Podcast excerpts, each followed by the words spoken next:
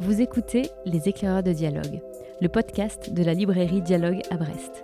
Je suis Laurence, bienvenue à vous. Notre revanche sera le rire de nos enfants.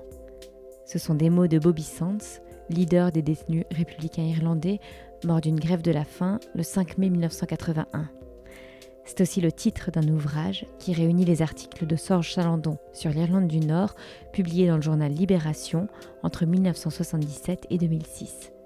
Une plongée au cœur de l'histoire du conflit nord-irlandais, au quotidien, au plus près des événements et des personnes. Des reportages au cœur gros, comme l'écrit Sorge Chalandon. C'est à l'occasion de cette parution qu'il nous a accordé un entretien enregistré en janvier 2023.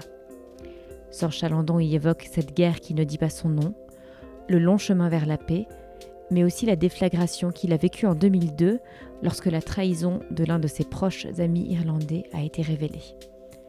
Deux romans bouleversants en son nez, Mon traître et Retour à Kilibex.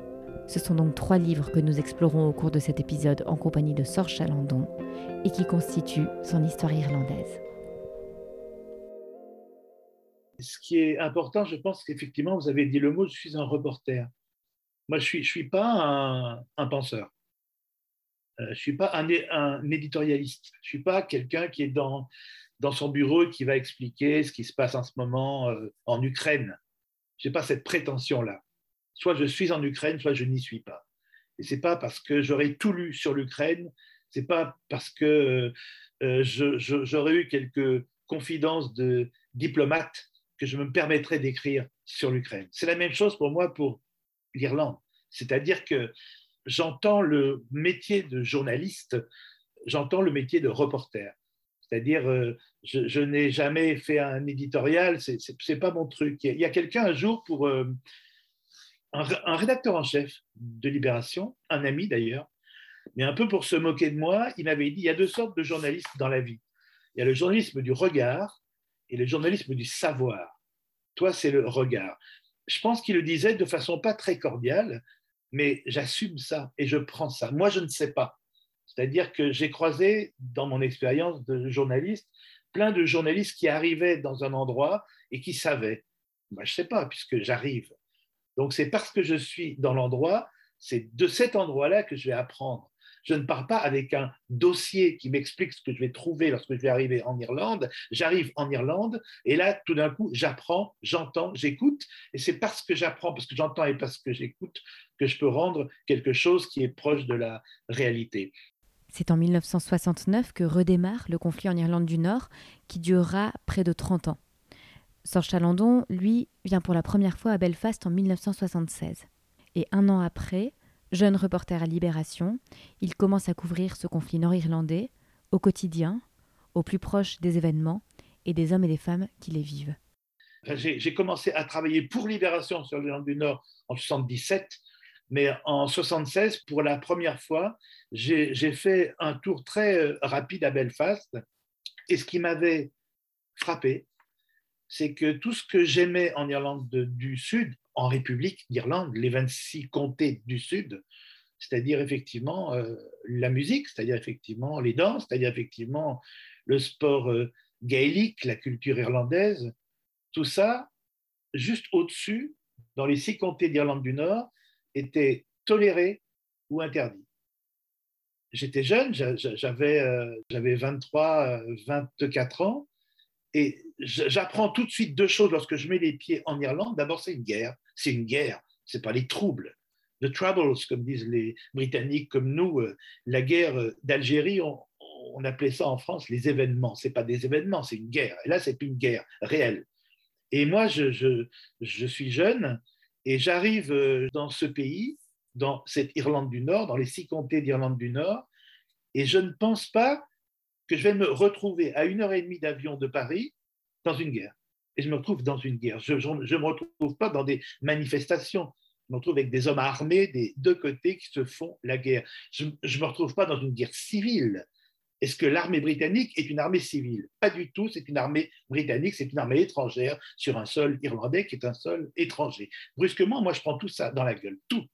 Et je me rends compte que ce drapeau vert, blanc, orange, qui est le drapeau de la République irlandaise, qui est le drapeau officiel de la République irlandaise, qui est le drapeau irlandais, reconnu partout, ben ça, ça, fait très très bizarre lorsqu'on arrive à Belfast et qu'on y reste quelques heures, parce que j'ai fait juste l'aller-retour en train. Ça fait très bizarre de voir des blindés britanniques dans la rue avec un soldat qui monte sur le toit du blindé pour arracher un drapeau vert, blanc, orange qui est à une fenêtre. C'est-à-dire que toutes ces choses-là, brusquement, on prend conscience immédiatement que ça, ne va pas. Ce qu'on nous dit à la radio, à la télé, etc., comme un match de foot.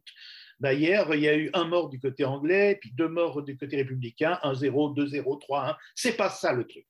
Et en plus, un autre truc, c'est que c'est pas non plus ni une guerre civile, ni une guerre de religion. C'est pas une guerre de religion. Il se trouve que la religion exacerbe les tensions parce qu'un jour, Henri VIII Tudor a créé l'Église anglicane et que l'ennemi anglais, qui était catholique, s'est brusquement retrouvé protestant, mais ce n'est pas du tout une guerre de religion. Donc, euh, je prends tout ça et quand Libération est créée, et quand je fais mes premiers reportages, l'Irlande du Nord, pour moi, a été une évidence, c'est-à-dire non, non seulement voir ce qui s'y passait, mais raconter expliquer, parce que je, n'étais pas encore en mesure d'expliquer, mais raconter, raconter comment ça se passe dans les deux camps, chez les républicains catholiques et chez les loyalistes et les unionistes protestants.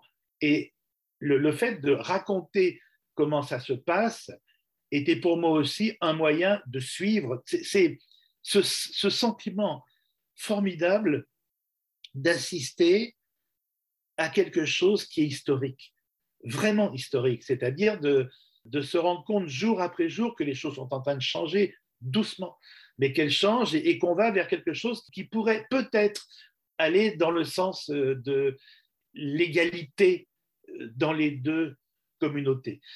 Et ça, pour moi, ce qui était fondamental, c'était, et je l'ai retrouvé en relisant le livre, c'est comme on vient de loin, c'est-à-dire que quand j'y suis allé pour la première fois, les républicains et les catholiques d'Irlande du Nord étaient, euh, un, sous-peuple. Il y avait une sorte d'apartheid social, apartheid culturel, c'est-à-dire que les danses, les danses irlandaises, parce que c'était des danses irlandaises, étaient interdites dans les pubs. C'est-à-dire que quand dans les pubs, des Irlandais chantaient leur chant irlandais en irlandais, l'armée entrait et les faisait taire. C'est hallucinant.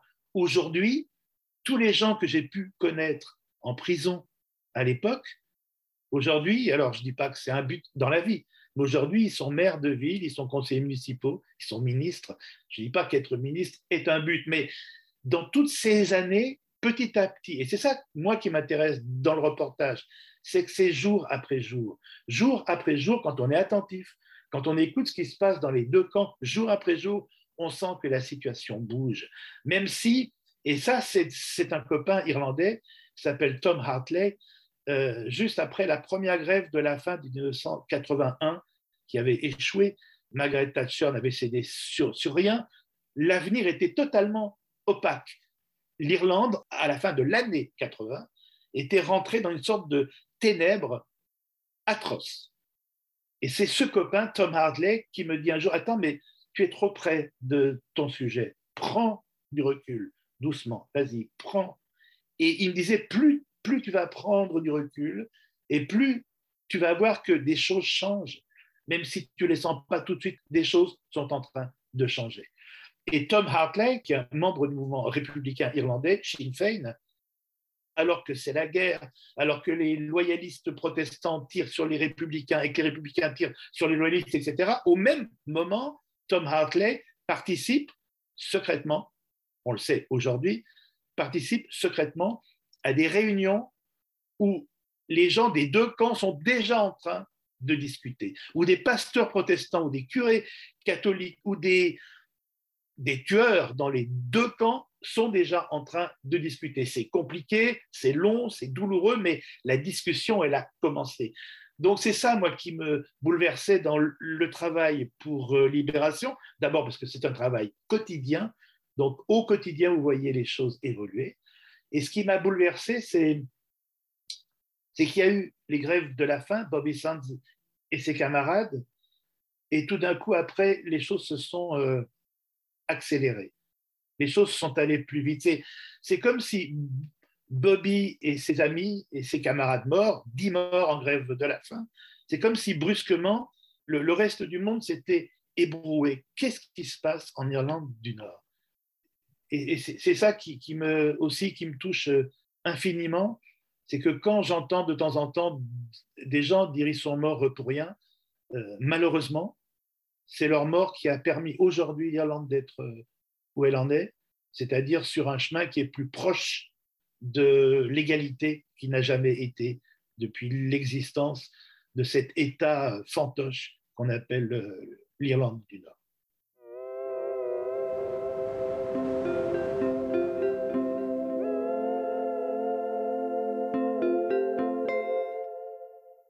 Dans vos articles, il y a toute la douleur et toute la souffrance que cette guerre fait naître. Il y a les larmes, la colère, du désarroi, de l'espoir aussi, et puis également une certaine objectivité parce que c'est aussi votre rôle, et vous allez voir tous les belligérants, aussi bien du côté nationaliste que loyaliste. Alors cette objectivité, comment est-ce qu'on la cultive? Comment est-ce qu'on parvient à ne pas se laisser rattraper par le conflit? Et comment est-ce qu'on trouve la juste distance?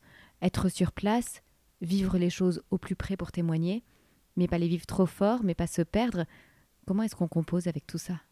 Ben, C'est-à-dire que j'ai été reporter euh, de guerre euh, dans des conflits comme la guerre Iran-Irak, j'ai couvert beaucoup le Liban, par exemple, et c'est vrai que euh, lorsque vous êtes avec des combattants, lorsque vous partagez leur, leur, leur, vie, leur douleur, leur effroi, leur saloperie parfois, lorsque vous le partagez parce que vous êtes là, donc, que vous n'avez pas le choix, euh, c'est vrai qu'il y a des moments euh, où, vous pouvez avoir une tendance comme ça à prendre parti ou à vous laisser plutôt entraîner dans un camp que dans l'autre. En Irlande, j'ai jamais connu ça. C'est-à-dire que ce sont les seuls belligérants que je connaisse, en tout cas les républicains irlandais. Les républicains sont les seuls que je connaisse qui, euh, quand j'étais trop avec eux, c'est insensé quand même. Je suis journaliste, je viens de France, pour euh, travailler sur le problème irlandais. Et quand j'étais trop avec eux, ils me disaient Sorge, va en face. C'est eux qui me rappelaient à mon devoir. Je n'ai jamais vu ça dans aucun conflit. J'imagine euh, euh, un officier israélien me dire Mais va en Palestine si tu veux comprendre ce qui se passe. Un Palestinien dire Mais va voir ce qui se passe en Israël. Personne n'a jamais fait ça. Donc, moi, tout de suite, j'ai été en contact avec ces gens-là qui avait une, démarche intellectuelle, une démarche morale qui, changeait de tous les conflits dans lesquels j'étais allé. Et eux, si parfois je me perdais un peu, je, je me perdais, c'est vrai que pour être très concret, je, je préfère boire euh, des pintes de Guinness avec la musique irlandaise euh, sous un portrait de Bobby Sands, le gréviste de la faim, que de boire de la bière sous un portrait de la reine d'Angleterre avec le barman qui me dit que les Irlandais sont des nègres roux, de red niggers. Et, ça, voilà, disons que je me sens mieux d'un côté que de l'autre, mais je trouve ça assez normal. Mais chaque fois que je commençais à écrire, ou chaque fois que je commençais à enquêter, ou chaque fois que je commençais à écouter les autres, je pensais toujours au lecteur. C'est-à-dire que déjà, l'Irlande, ça n'intéressait pas, ou extrêmement peu par euh, mes connaissances, première chose. Si en plus à des gens que ça n'intéresse pas et qui tournent plutôt les pages lorsqu'ils voyaient Irlande, pour là, qu'est-ce que c'est encore cette histoire de guerre de religion, de guerre civile, etc. Hop, on tourne la page. Si en plus ces gens-là, ils ont l'impression qu'à un moment donné, vous êtes investi dans un camp ou dans l'autre, votre boulot, vous ne le faites pas d'abord et vous les perdez. Donc moi, ce qui était important chaque fois, c'est qu'ils aient en main les outils pour euh, comprendre. J'étais reçu dans tous les camps ils n'avaient pas besoin d'un soutien, les Irlandais. Les Irlandais, ils avaient besoin qu'on comprenne ce qu'ils étaient en train de vivre, qu'on rende compte justement. Et pour moi, c'est ça qui m'intéressait. Il se trouve que d'année en année, après, les, liens étaient de plus en plus étroits, je dirais. C'est pour ça d'ailleurs que l'IRA, l'armée républicaine irlandaise, a annoncé qu'elle déposait les armes dans Libération pas dans le Times, pas dans le Guardian, pas dans la presse américaine, dans Libération, qui est un petit journal français quotidien, etc. Mais que l'armée républicaine irlandaise dise qu'elle dépose les armes là, et non pas à la radio, à la télé, etc. Mais là, dans ce journal-là, prouve que euh, nous étions arrivés à un moment de confiance dans les deux camps, mais principalement dans le camp républicain, un niveau de confiance qui faisait que lorsque l'IRA, par exemple, commettait euh, un crime, il y a eu des crimes commis, c'est à Libération qu'on en parlait. C'est-à-dire que, par exemple, ça c'est une chose qui était importante, il y a eu une bombe qui a explosé dans les grands magasins Harrods à Londres sans avertissement. L'IRA a toujours averti, à part dans les années 70, à quelques attentats à Londres, mais chaque bombe était précédée d'un avertissement extrêmement euh, de 20 minutes, une demi-heure, etc. Pour pas qu'il y ait de victimes civiles, c'était leur truc.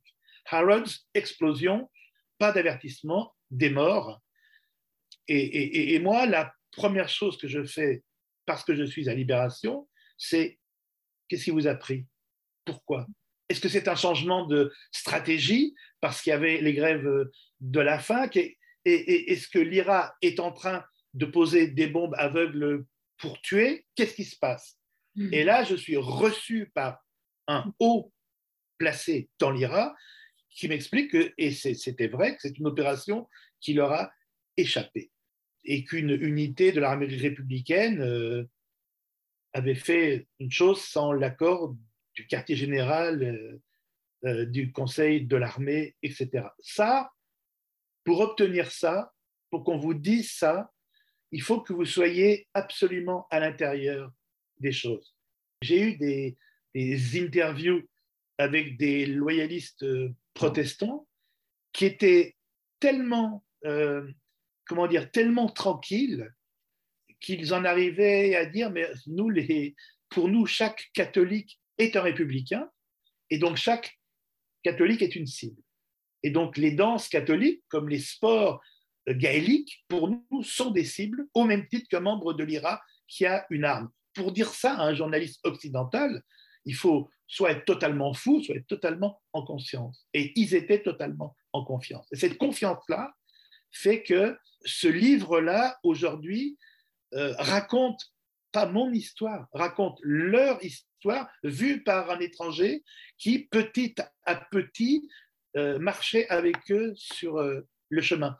Mais, mais ça a été quelque chose de, très, de très complexe parce mm. qu'il y, a eu des, il y a eu de très beaux moments, il y a eu des moments épouvantables, les, les, les grèves, les grèves de la faim ont été un moment pour tout le monde extrêmement dur. Et, euh, mais vivre ça à leur côté de ces gens qui font l'histoire, qui sont l'histoire, pour un journaliste, c'est quelque chose qui est absolument galvanisant, d'autant plus que jusqu'à présent, en tout cas, ils ne se trompent pas. C'est-à-dire que quand je parle des républicains irlandais, ils ont toujours dit, l'IRA a toujours dit, si nous sommes accès à une table de négociation, on dépose les armes.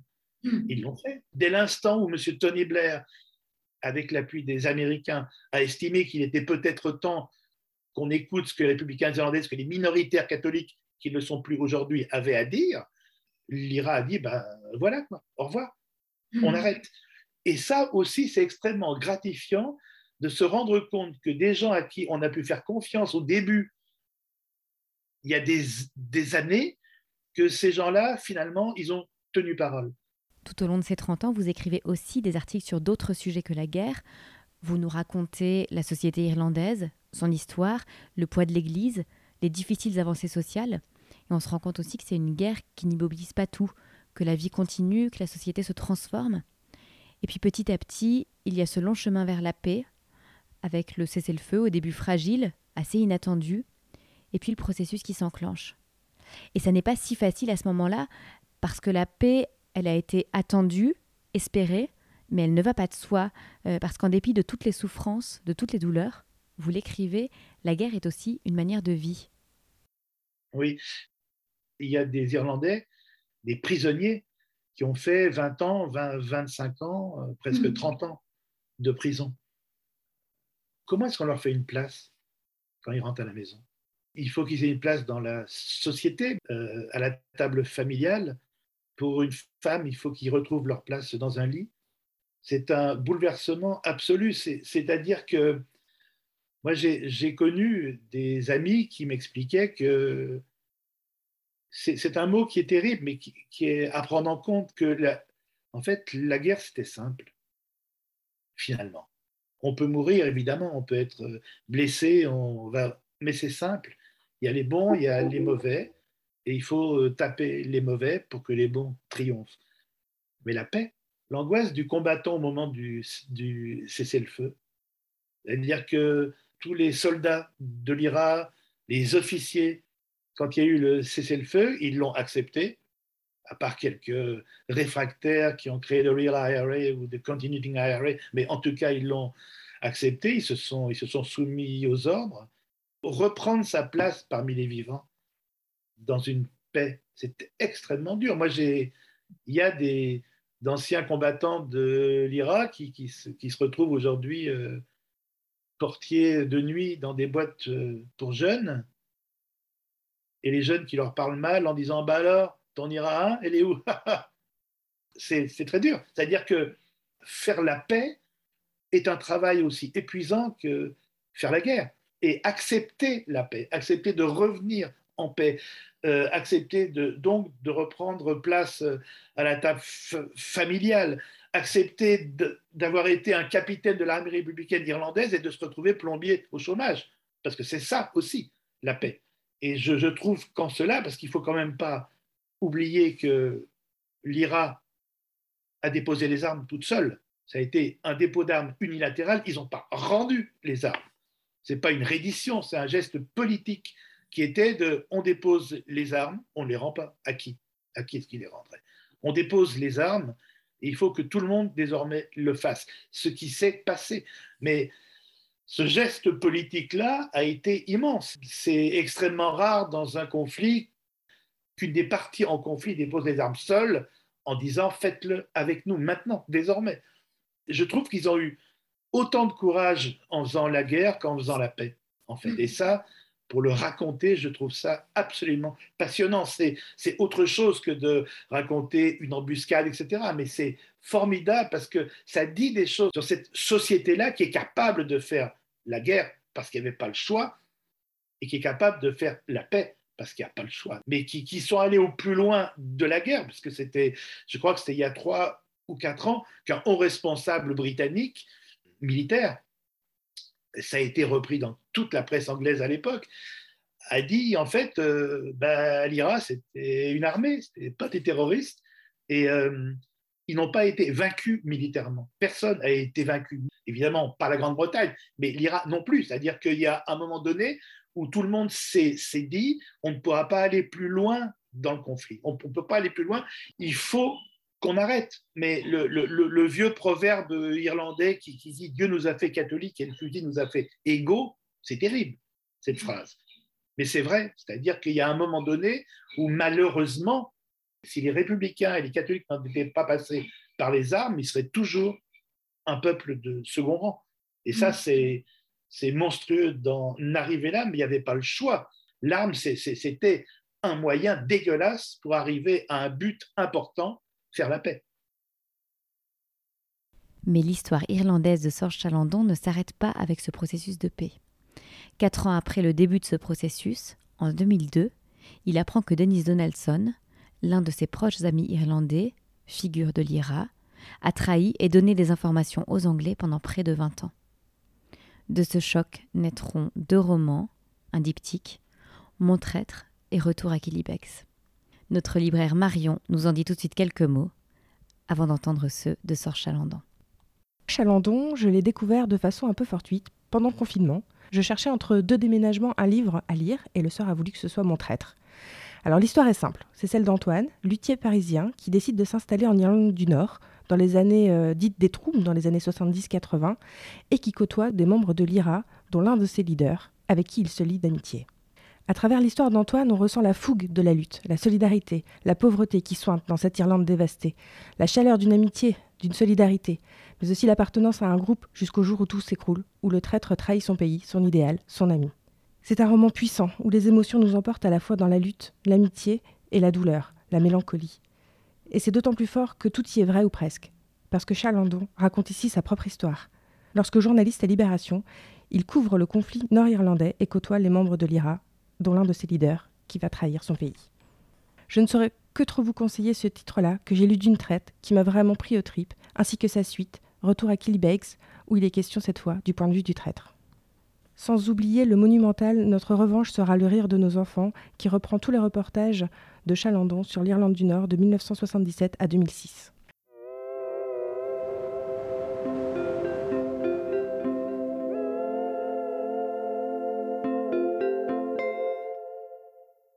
À mes débuts d'Irlande, je ne maîtrisais pas la langue de ce pays. Lorsque c'était l'accent champêtre, rugueux, pierreux du Kerry ou boueux du Donegal, je ne comprenais rien du tout. Je laissais les mots anglais sonder ma mémoire écolière. Je capturais une phrase, un son, pas grand-chose. Les musiciens chantaient la guerre. Une chanson rebelle, avait dit Jim. Mais qui parlait de quoi?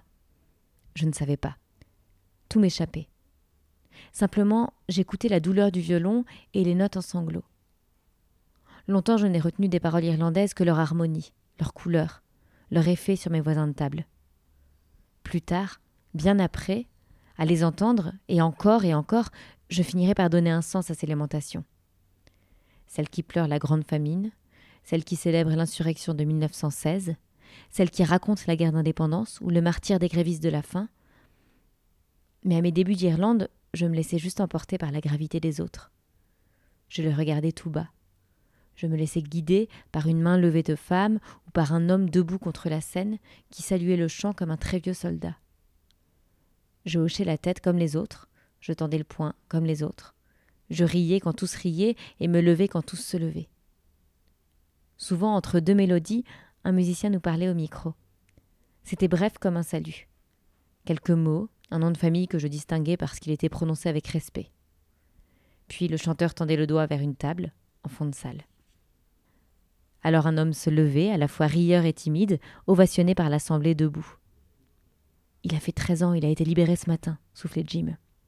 Ou alors c'était une femme de prisonnier saluée en hôte parce qu'elle venait d'une autre ville, ou la mère d'un soldat de l'IRA mort en opération dont on saluait la mémoire, ou encore un visiteur américain, irlandais de racine, enfoui dans un pull neuf de laine blanche à côte torsadée, qui chancelait devant tant d'honneur. Une chose et une seule m'a été immédiatement familière l'hymne national irlandais. Le Soldier's Song fut mon premier repère. Il était parfois joué en début de soirée, au moment où l'on repose les bières sur les tables sans bruit, encore soucieux du jour passé. D'autres fois, l'orchestre l'interprétait en toute fin de pub, pour dire que c'était fini, juste avant d'éteindre les lumières, puis de les rallumer de la façon la plus violente qui soit, avec les ramasseurs de verre qui crient haut qu'il est temps de rentrer. J'ai toujours aimé cet instant de l'hymne, cette communion, cette cérémonie d'appartenance, lorsque l'Irlande rappelle ses filles et ses fils au pied du drapeau. Jim n'avait plus besoin de me dire que c'était le moment, avant même qu'il soit joué. Dans le silence d'après-chanson, dans la manière qu'avaient les musiciens de prendre une autre place sur la scène, dans le flottement d'avant solennel, l'hymne était déjà commencé. Et là, au milieu de tous, debout avec tous, avec le même regard blessé, le même visage de craie, les mêmes cheveux de pluie, la même respiration fragile. J'étais comme irlandais. Extrait du roman Mon traître de Sorge Chalandon.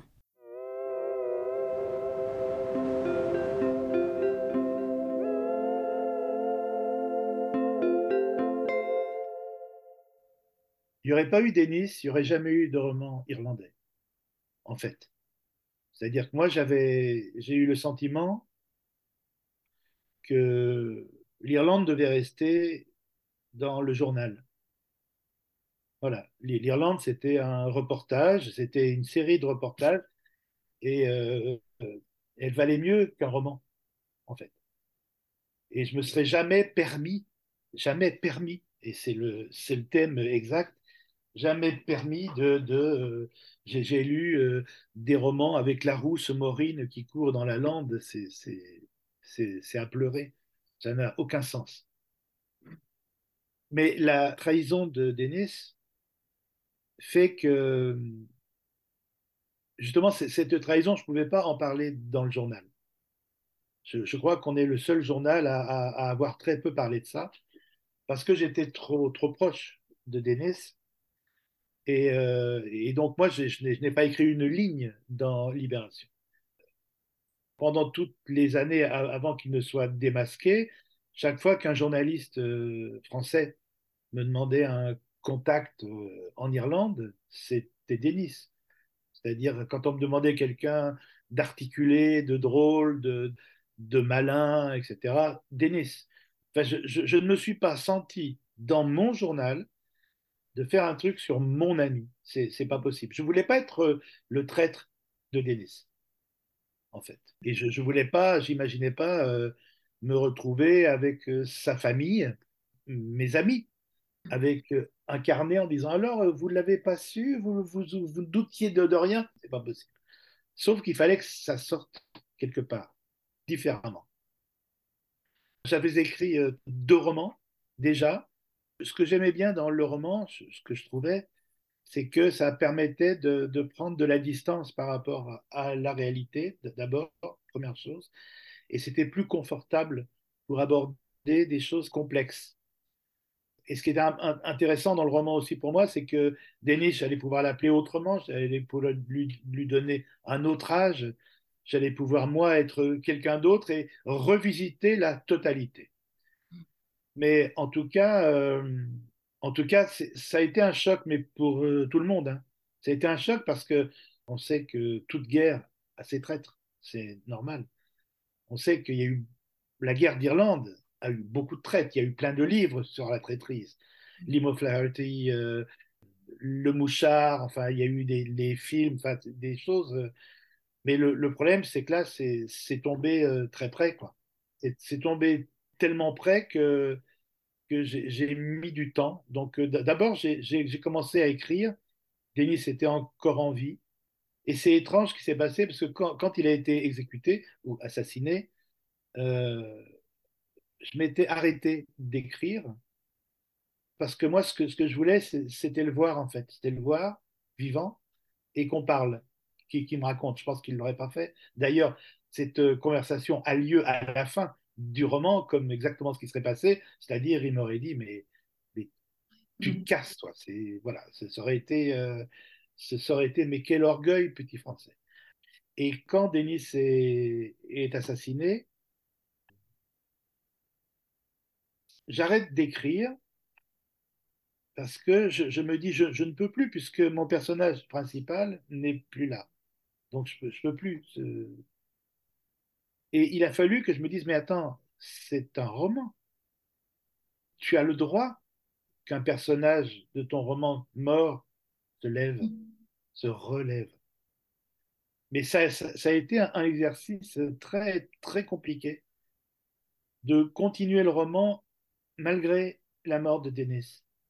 Mais c'était pour moi le, seul, euh, c'était pour moi le seul mo moyen de mettre euh, en scène d'abord le trahi, puisque mon traître, c'est le trahi, le trahi mmh. qui raconte, le trahi qui parle, le trahi qui pleure. Euh. Et puis quand j'ai terminé euh, mon traître, quand le livre est sorti, après ça, d'abord ça a été revendiqué, l'assassinat, par The Real IRA. Donc tout d'un coup, moi j'ai eu très peur que ce soit l'IRA qui ait, qui ait fait le coup. Mais mmh.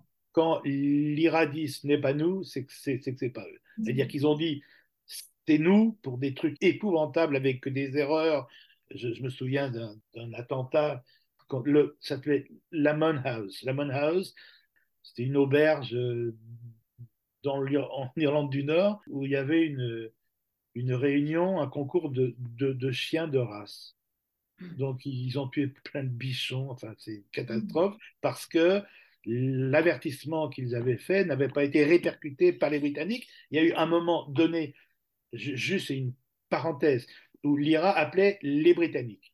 Et ils se sont aperçus qu'ils ne répercutaient plus pour qu'il y ait des morts. Et donc, ils ont appelé, mais après systématiquement, les Britanniques, l'armée britannique et une association caritative, soit la Croix-Rouge, je ne sais pas quoi, pour doubler. Mais ils ont mis deux ou trois attentats à comprendre que les Britanniques l'étaient laissés filer. Donc, ils ont toujours revendiqué. Donc, quand l'IRA me dit ce n'est pas nous, ce n'est pas eux, et puis point à la ligne. Et l'autre chose aussi, c'est que l'une des possibilités la, plus plausible de la trahison, le chantage. Je m'en empare parce que je, ne sais pas si c'est réel comme ça, mais tout d'un coup remonte dans la presse locale l'histoire de Denis qui euh, protégeait euh, son ghetto et, le copain qui est tué euh, et on ne sait pas qui a tiré. Est-ce que c'est lui qui, aurait fait une erreur militaire Mais en tout cas, ce copain mort, la famille, qui est une grande famille républicaine, a toujours dit depuis, depuis 69, hein, refusait qu'il soit inscrit au monument aux morts tant qu'on n'ait pas la vérité sur la mort de leur fils. Et ça, ça, ça a créé un trouble dans la communauté, toujours. C'est-à-dire que euh, si c'est un tir ami qui a tué le jeune, qu'on le dise. Et, et, là, cette histoire est ressortie à l'occasion de la trahison en disant mais est-ce que c'est pas ça le fond de l'histoire? Est-ce que les Britanniques ne l'auraient pas fait chanter avec l'histoire Et moi, je me suis dit, puisque je ne parle pas de Dennis Nelson, je parle de Tyrone Mihan dans Mon Traître et dans Retour à Québec, je me suis dit, moi, je vais prendre ça parce que c'est la trahison majuscule. Parce qu'à un moment donné, ben, un traître, c'est quelqu'un de formidable qui baisse les bras ou qui est pris à la gorge. Mais ce qui est intéressant, c'est que j'ai écrit aussi euh, Retour à Killybegs parce que je trouvais trop facile, trop simple d'être le trahi c'est-à-dire de, pleurer sur mon sort, ah, j'ai été trahi. Il y a des traîtres en nous aussi. Il y a un traître en nous tous. Et je trouvais important de donner et vie à ce traître-là. Et je, je, moi, pour faire mon, mon, deuil, le deuil de ma rancœur euh, vis-à-vis -vis de Denis, il fallait que j'ai été et le trahi et le traître à la fois, les deux. Et, et que j'incarne les deux pour être juste et c'est étrange parce que les deux ont été traduits en Irlande. Et autant le traître a plu, parce que, parce que tout le monde avait été trahi. Donc, euh, autant Retour à Killybegs a été vécu très différemment parce que des gens m'ont dit Mais tu, il est sympathique ton, ton traître. Tu veux quoi? Tu veux qu'on le comprenne? Tu veux qu'on l'aime? Et, et j'ai compris que j'étais dans, dans, dans une zone qui était très complexe parce que tout, tout d'un coup, je donnais vie et forme à une trahison. Et le nombre de gens dans des, alors pas en Irlande, mais le nombre de gens dans des, dans des, dans des salons, dans des discussions, dans des rencontres, qui m'ont dit ah bah on le comprend, hein, on le comprend, alors que c'est un traître, alors qu'il a fait du mal à sa communauté. Et ce on, le comprend a fait dire euh, à des Irlandais euh, que je n'aurais pas dû je pense que maintenant c'est apaisé. Une famille irlandaise, une copine, m'a dit c'est je suis violée, donc tu prends ma voix pour parler du viol, et après tu donnes la parole à mon violeur. Tu fais un livre sur le violeur, le pauvre quand même, il a, il a souffert et tout ça. Et elle dit c'est c'est pas possible de faire ça. Mmh. Et, et, et, moi, je, je leur ai d'abord, je pense qu'il y a évidemment aucun rapport, mais je, je leur ai, euh, expliqué que moi, j'en avais besoin euh, pour survivre à ça. Pour accepter le fait d'avoir été trahi, il fallait qu'à un moment donné de mon existence, je sois le traître, pour comprendre comment il fonctionnait, pour comprendre ses ressorts, pour comprendre euh, pourquoi il l'avait fait. Et ce qui est étonnant, c'est que les deux livres sur l'Irlande et sur la trahison, sont les, deux livres qui m'ont poussé ensuite à écrire sur mon père, sur la, sur la violence, sur la guerre. C'est comme s'il y avait un barrage qui avait sauté de choses dont il fallait que, qu'il fallait que je règle, en fait. Est-ce qu'écrire ces romans, ça a alors permis de réparer d'une certaine manière?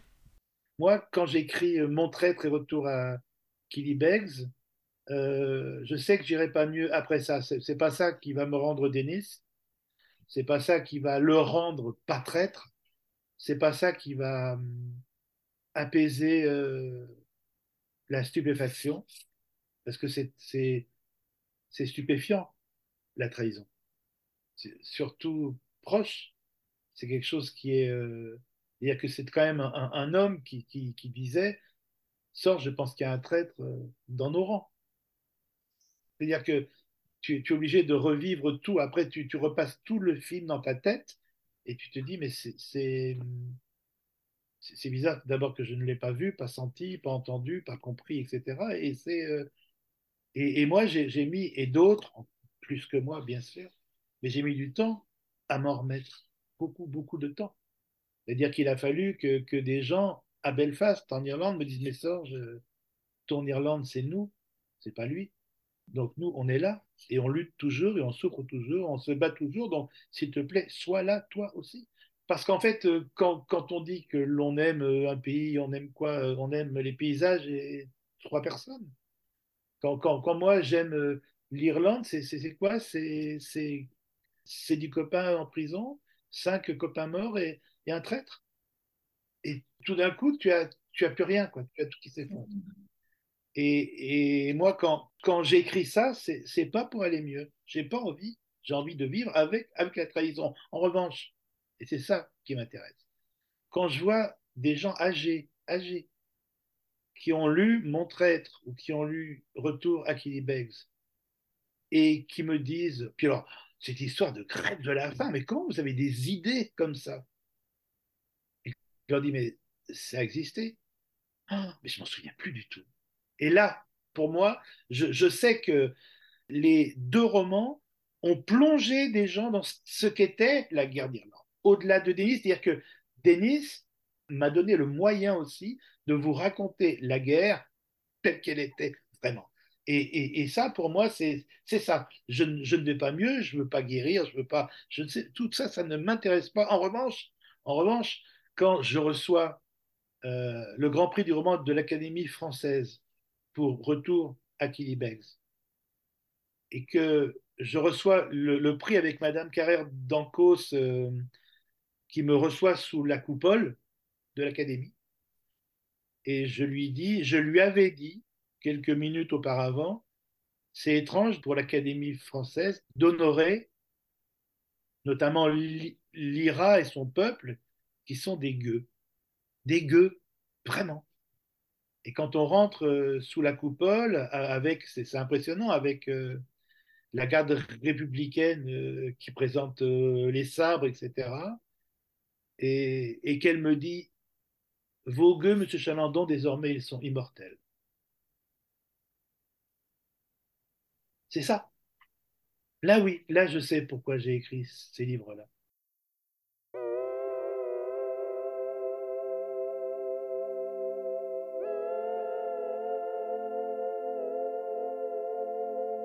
Ce double épisode des éclaireurs de dialogue avec Sorge Chalandon est terminé. Un immense merci à Sorge Chalandon et à nos libraires Julien et Marion pour leurs conseils. Peut-être avez-vous à présent envie de vous plonger dans l'œuvre de Sorge Chalandon?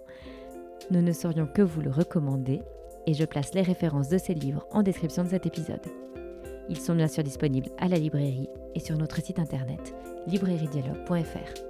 Et si cet épisode vous a plu, on compte sur vous pour le partager et en parler autour de vous. N'hésitez pas non plus à vous abonner pour ne pas manquer les prochains. À très vite et belle lecture d'ici là